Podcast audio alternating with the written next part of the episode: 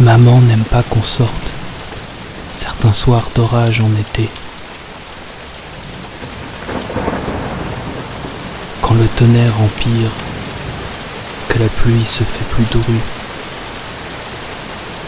elle rentre dans sa chambre pour dormir ou pleurer.